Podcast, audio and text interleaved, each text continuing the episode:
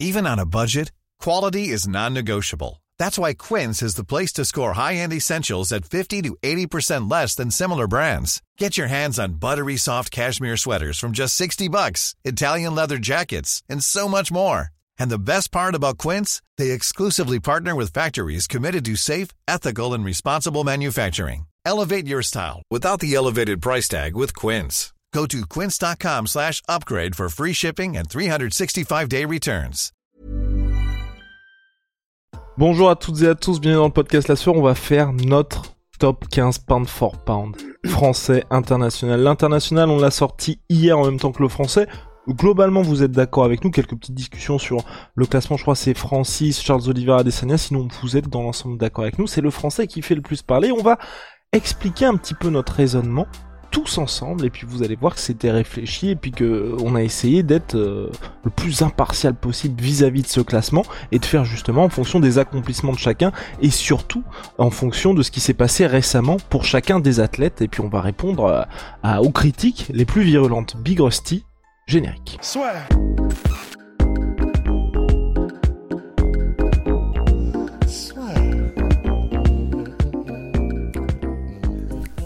Entre dans l'octogone avec Unibet.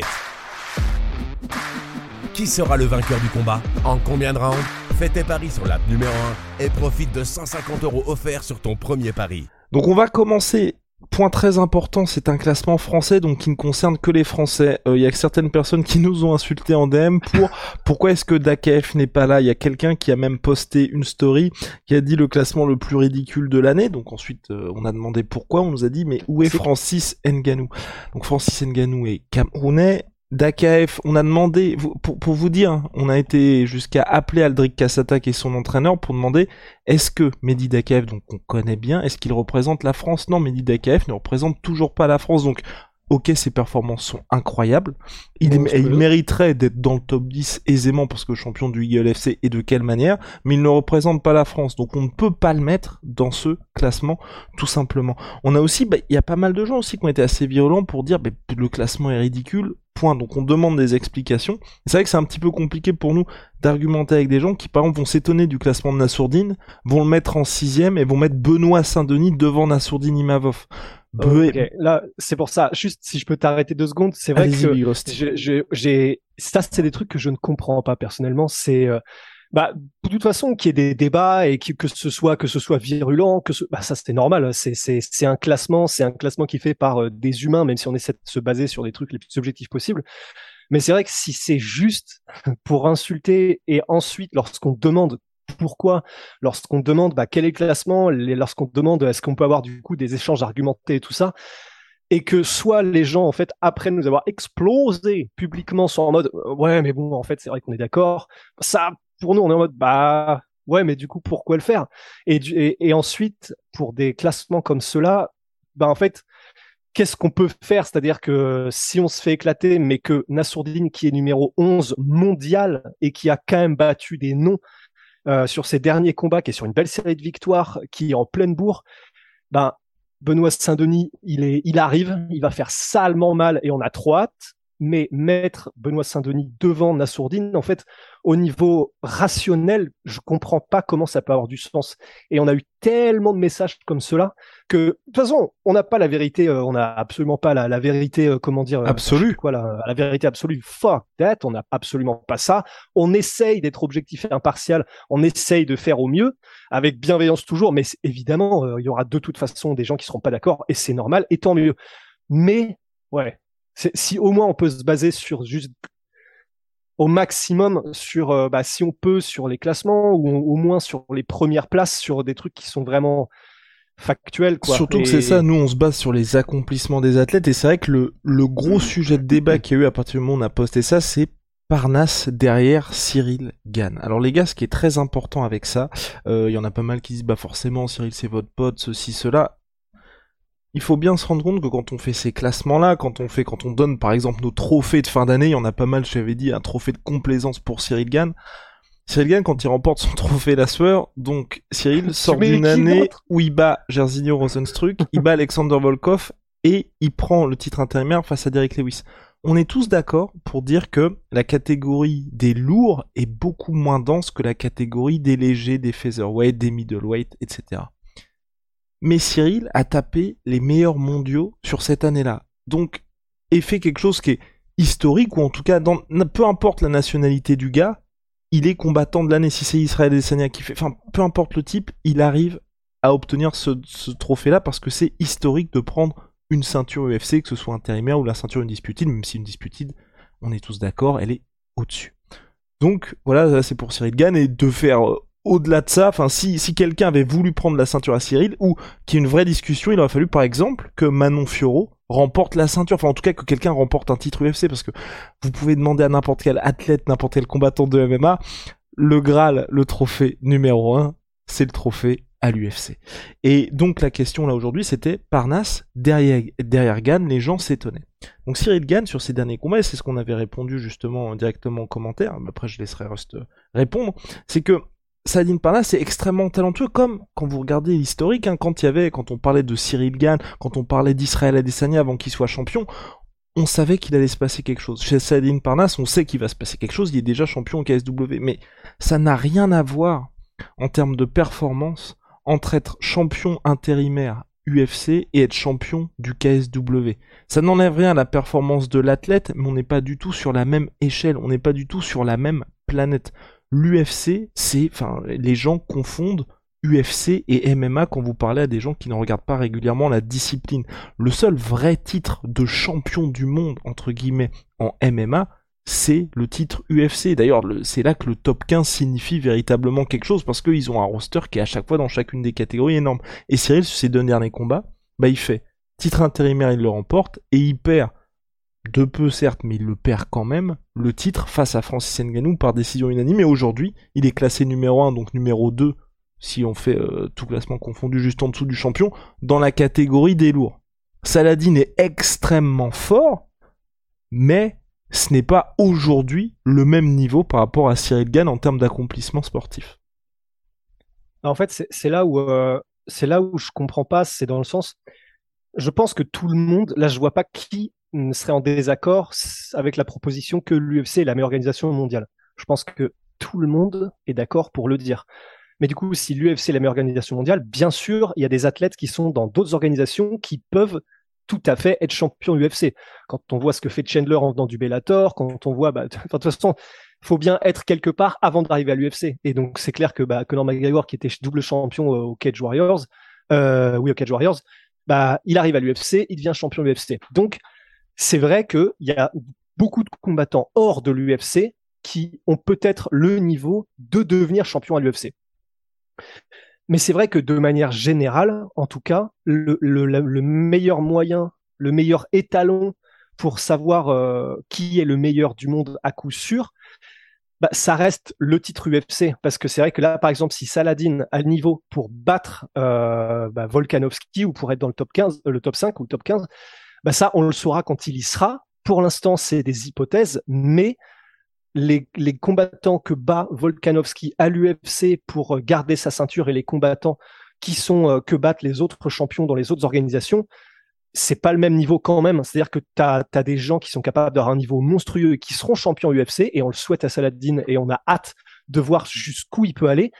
Mais c'est vrai que sur euh, un top 15, l'UFC, c'est quand même autre chose. Et donc, effectivement, d'être champion UFC, c'est quand même le meilleur indicateur en termes de en termes de niveau en termes de niveau global. Et avoir un champion intérimaire c'était complètement fou. Et ça reste complètement fou. Et il est numéro 2 mondial je crois toujours euh, Cyril Mhm, complètement. Et pour finir sur notre méthodologie, donc nous on se base sur le classement, sur les classements mondiaux, le classement Fight Matrix, qui est indiscutable et où Fight Matrix analyse froidement la situation. Enfin c'est un robot tout simplement qui met, je sais pas, vous êtes 103ème, vous affrontez le 95ème, vous allez prendre la place de 95ème, celui qui a perdu contre vous va être rétrogradé forcément un petit peu. Et donc il y a ce classement-là que nous prenons en compte, plus le fait d'être un petit peu actif, des actualités du moment, par exemple Mansour Barnami, ok, vous allez nous dire, il n'a plus combattu depuis 2019, certes plus depuis 2019, mais au moment où il combattait, il était très très très très chaud, là il vient de signer au Bellator, il va bientôt revenir, donc à la manière de John Jones, on s'est dit que c'est quelqu'un qui, au moment où il a arrêté, enfin en tout cas arrêté, où il a fait son dernier combat, il était si haut et comme aujourd'hui on sait qu'il va revenir, le fait de l'enlever du classement n'aurait pas été juste au regard de ses accomplissements, sachant qu'il n'est pas en retraite, c'est jusqu'à là il y avait une pause puisqu'il savait pas où il allait signer. Il a signé au Bellator, il revient bientôt. Et au-delà de ça, on prend aussi en compte l'organisation dans laquelle la personne est et le classement de ses adversaires, les accomplissements et surtout si les adversaires sont chauds ou pas. Parce que s'il y avait eu un classement et c'est quelqu'un, donc Benjamin qui nous a envoyé ça et j'ai trouvé ça très intéressant, qui a envoyé son top 15 à lui, mais uniquement basé sur Fight Matrix. et, si on prend ce classement-là, et c'est là que vous, donc un classement qui, pour le coup, même si moi je suis pas d'accord avec ce classement-là, est sur le papier euh, indiscutable parce que ça se base uniquement sur les classements mondiaux. Et donc, on a Cyril en 1, en 2 Nassourdine, en 3 Cheikh Congo puisqu'il est 18ème mondial chez les lourds Cheikh Congo, 4 Parnas, 5 Taylor Lapillus, 6 Abdul Abdouragimov, 7 donc lui il pensait que Mehdi Dakaef était euh, était, était français, 7 Dakaef, 8 Travelsi, donc Slim Travelsi, il est en 8, donc nous on l'a pas mis dans le classement, mais c'est vrai que Slim, on regarde des adversaires qu'il a battus, il est 80e mondial en ah, heavyweight. Voilà, et de, uniquement quand on se base sur les classements. Et donc là, le dernier, c'est là que c'était important parce que nous on voulait en parler. Donc voilà, par exemple, quelqu'un comme Slim, on n'en a pas parlé, il n'est pas dans le classement, il n'y a pas eu de demande non plus pour lui. Mais si on était uniquement sur le classement Fight Matrix, il devrait, selon toute vraisemblance, figurer dans le top 15. Mais c'est vrai qu'aujourd'hui, moi, il y a le, le, nombre de combats, les enjeux aussi qu'il y a eu dans ces combats, donc à savoir pas forcément de titre pour le moment, titre Ares, donc ça devrait arriver, je crois que c'est le 8 septembre prochain, qui fait que je ne le mets pas actuellement dans le classement. Je sais pas non plus, bah je sais qu'il avait représenté la, la Tunisie, donc je sais pas non plus s'il représente la France Slim. Et enfin, donc en huitième, il y avait Grégory Baben. Et donc là, Grégory Baben, c'est le point qu'on voulait évoquer avec Big Rusty, car euh, il n'apparaît pas dans notre top 15 et ça a été une vraie grosse discussion avec Big Rusty parce qu'il était Guillaume. Je pense qu'il doit être dans le top dans, le top 15 et moi j'ai dit je dis Big Rusty le problème c'est c'est que c'est difficile d'enlever un des trois et je pense qu'on a fait une erreur. Je pense qu'on a fait une erreur Big Rusty parce qu'il aurait mérité comme tu l'as dit d'être dans le top 15 parce que là c'est enfin il aurait mérité d'être dans le top 15 mais la vraie question et c'est là où moi je suis dans une situation un peu peu compliquée, c'est que il mérite d'être dans le top 15 Grégory Baben mais 13e Damien Lapillus, 14e Ahmed Salamov, 15e Jati Melan. C'est difficile d'enlever quelqu'un. Et d'ailleurs, c'est on n'a pas eu de demande dans les réactions qu'on a eues par rapport à cette position-là, mais c'est vrai que de notre côté, on est un petit peu embarrassé. Bah, en fait, c'était, c'est effectivement, de toute façon, c'est, bah le classement a été fait avec, euh, avec la team élargie, la sueur, et donc ensuite, euh, on a tous validé. Et donc, euh, de toute façon, euh, ce serait, euh, ce serait me donner le beau rôle que de que d'arriver maintenant et de dire, bah en fait, moi, j'étais pas d'accord et de dire, moi, j'aurais pas fait ça. Mais tout le monde sait que Rust est le meilleur d'entre nous. Oui, oui, c'est ça. Mais, mais c'est vrai que de toute façon, ce qui est sûr, c'est que bah, si, si je voulais m'exciter, il fallait que je m'excite juste avant et juste avant que le classement soit validé. Donc, de toute façon, c'est voilà, c'est ma faute. Mais c'est vrai que je, pour moi, en fait, les, places 13, 14, 15 du classement, c'est super serré et c'est même serré avec Grégory Baben. Parce que c'est vrai que ben, Grégory Baben, qui est donc sur je ne sais plus combien de victoires d'affilée, oh là là, alors 1, 2, 3, 4, 5, 6, 7, 7 victoires d'affilée, dont, euh, dont au Bell, donc en fait, elles sont euh, soit au Bellator, soit au M1, qui est l'organisation numéro 1 Ah, enfin maintenant ça pourrait être disputé en Russie, et, euh, et à Ares, c'est à l'Hexagone MMA. Donc des grosses organisations. Euh, il a affronté quand même quelques noms euh, qui étaient en qui étaient en pleine bourre et qui avaient un gros palmarès comme Mike Shipman par exemple ou Glenn Sparv ou Emiliano Sordi, même si ça remontait un peu plus. Et c'est vrai que pour moi, il y avait vraiment gros débat sur. En fait, au niveau de l'ordre déjà, euh, pour moi, c'est vraiment un, tu sais, c'est un, je sais plus comment on appelle ça, un, un jet de pièces quoi, pour les les, les la manière dont sont ordonnés 13, 14, 15 ah, et Grégory Babel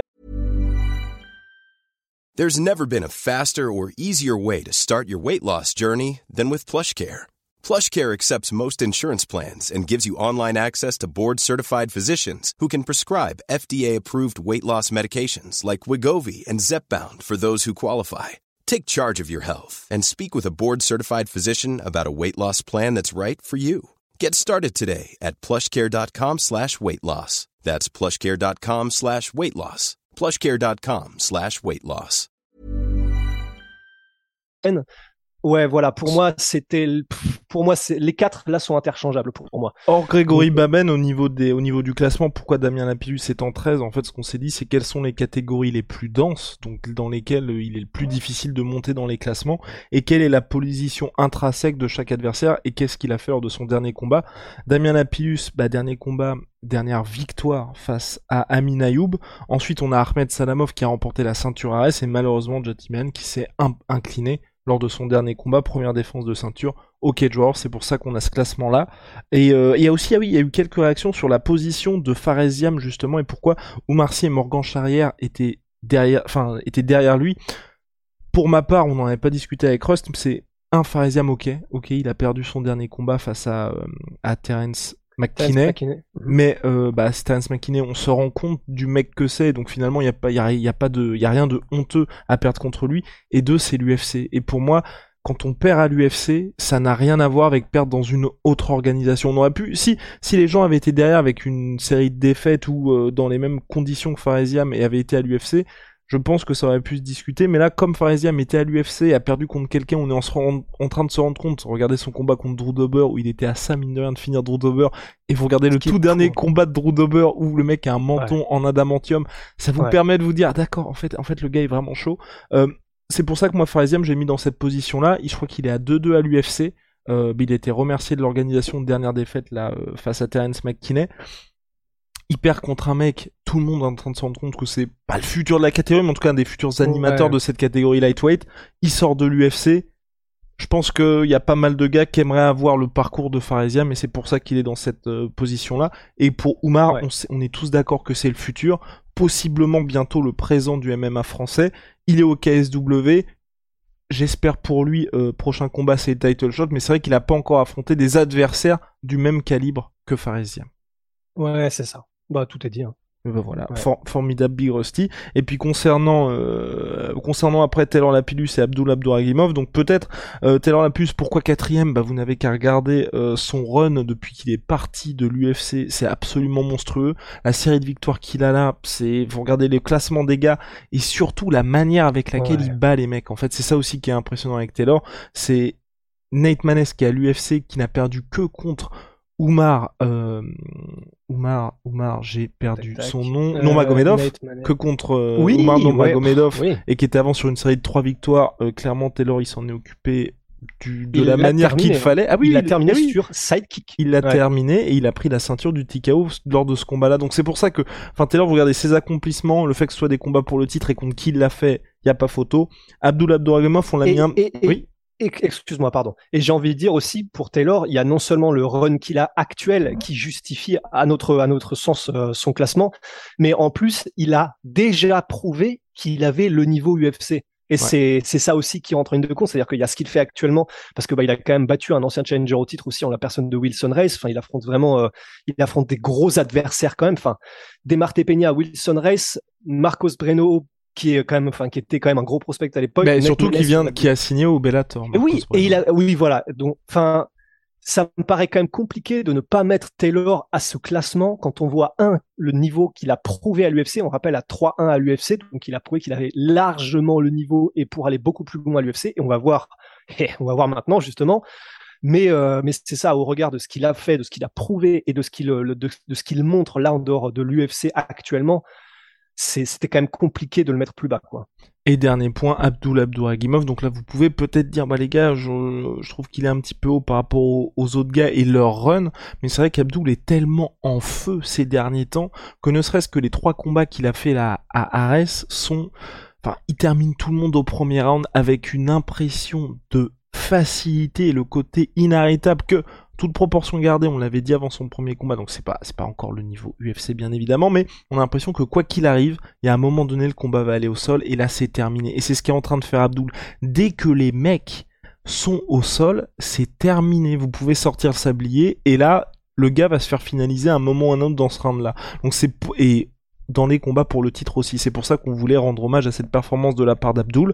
Et voilà, pour le reste, je crois qu'on a été bah, très clair. Birosti, tu voulais ajouter quelque chose? Ouais, et puis, et puis même parmi les adversaires d'Abdul, euh, Carla Moussou, là euh, qu'il vient de battre Godofredo Pepe ancien de l'UFC et qui était quand même euh, enfin à l'UFC il arrivait il avait des finishes il, c'était pas non plus il, il est pas venu, il a pas fait cinq défaites et il est reparti quoi. Ouais. Et honnêtement, c'est c'est pour ça que c'est aussi pour moi le calibre d'adversaire qu'a battu Abdul qui le cimente pour moi en tout cas et du coup pour les mêmes pour les gars de l'équipe c'était à peu près ça qui le cimente à cette place. Exactement. D'ailleurs, on a dû batailler avec certains membres de l'équipe pour qu'il soit à cette position-là et pas plus haut.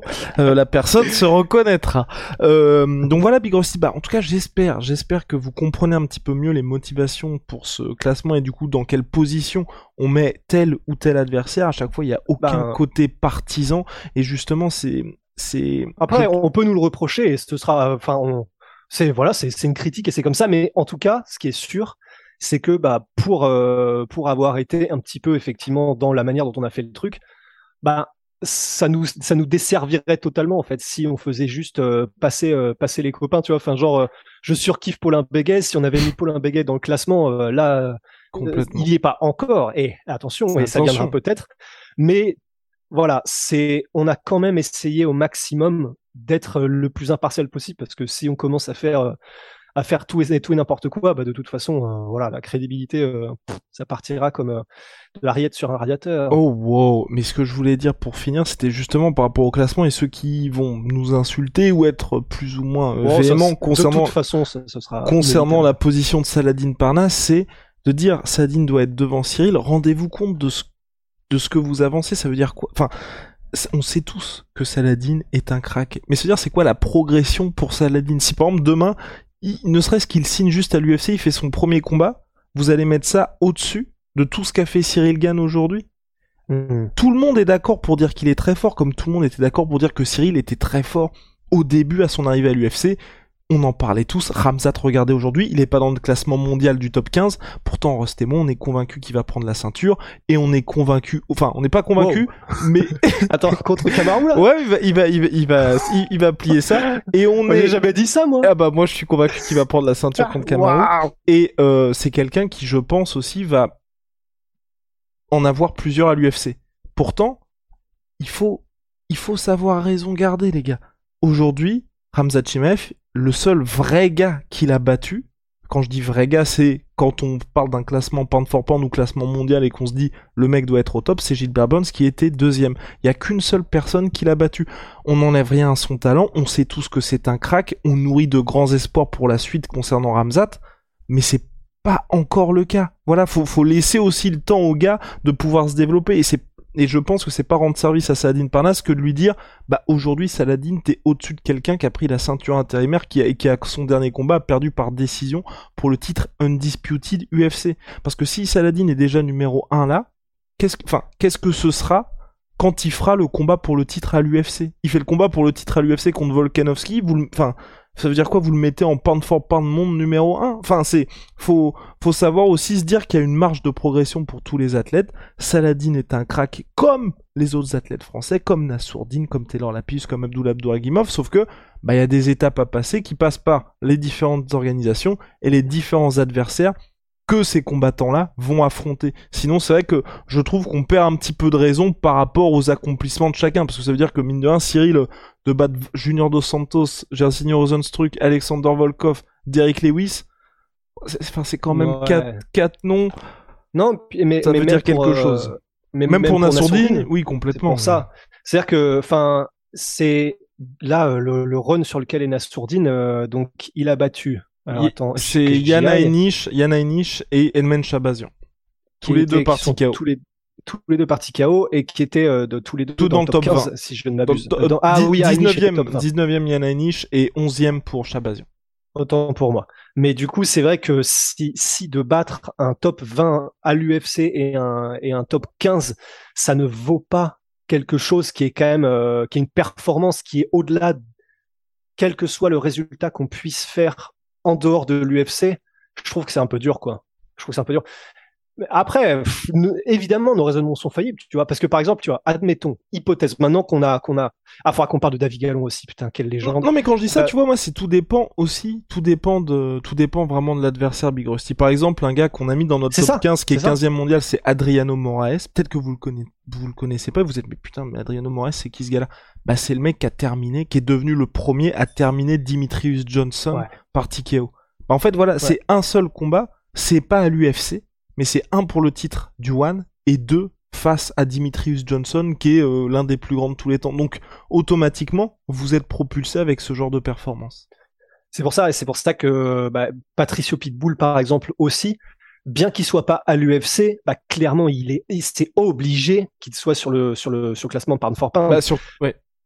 Parce que parce qu'il a battu parce qu'il a battu Michael Chandler, parce qu'il a battu AJ McKee là dernièrement, parce qu'il a battu euh, je crois Benson Anderson parce qu'il a battu tout le monde, quoi.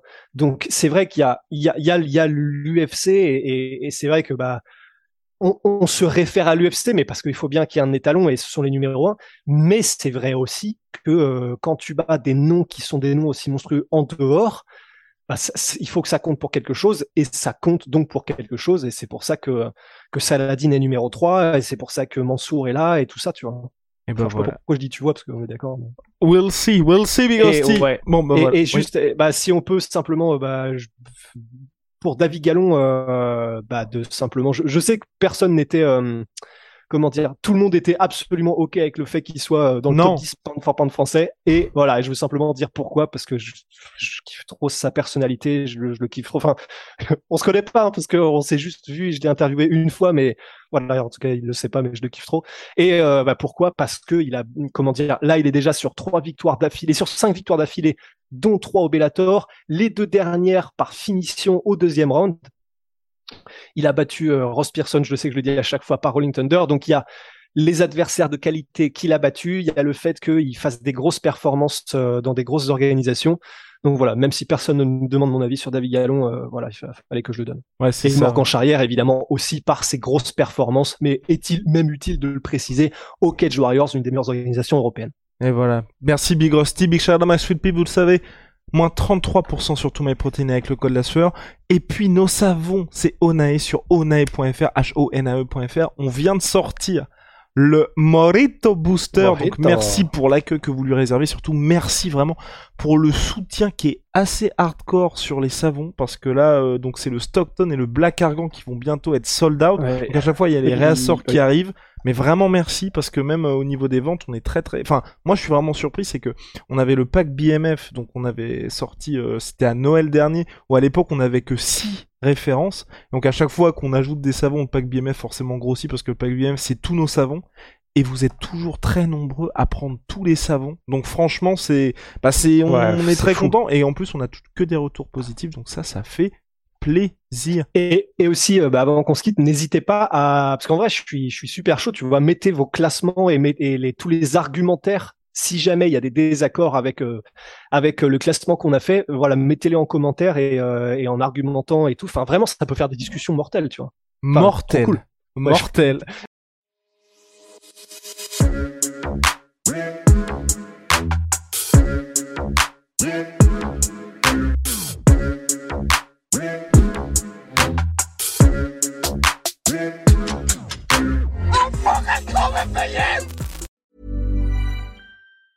Planning for your next trip? Elevate your travel style with Quince. Quince has all the jet setting essentials you'll want for your next getaway, like European linen, premium luggage options, buttery soft Italian leather bags, and so much more. And it's all priced at 50 to 80% less than similar brands. Plus, Quince only works with factories that use safe and ethical manufacturing practices. Pack your bags with high-quality essentials you'll be wearing for vacations to come with Quince. Go to quince.com slash trip for free shipping and 365-day returns.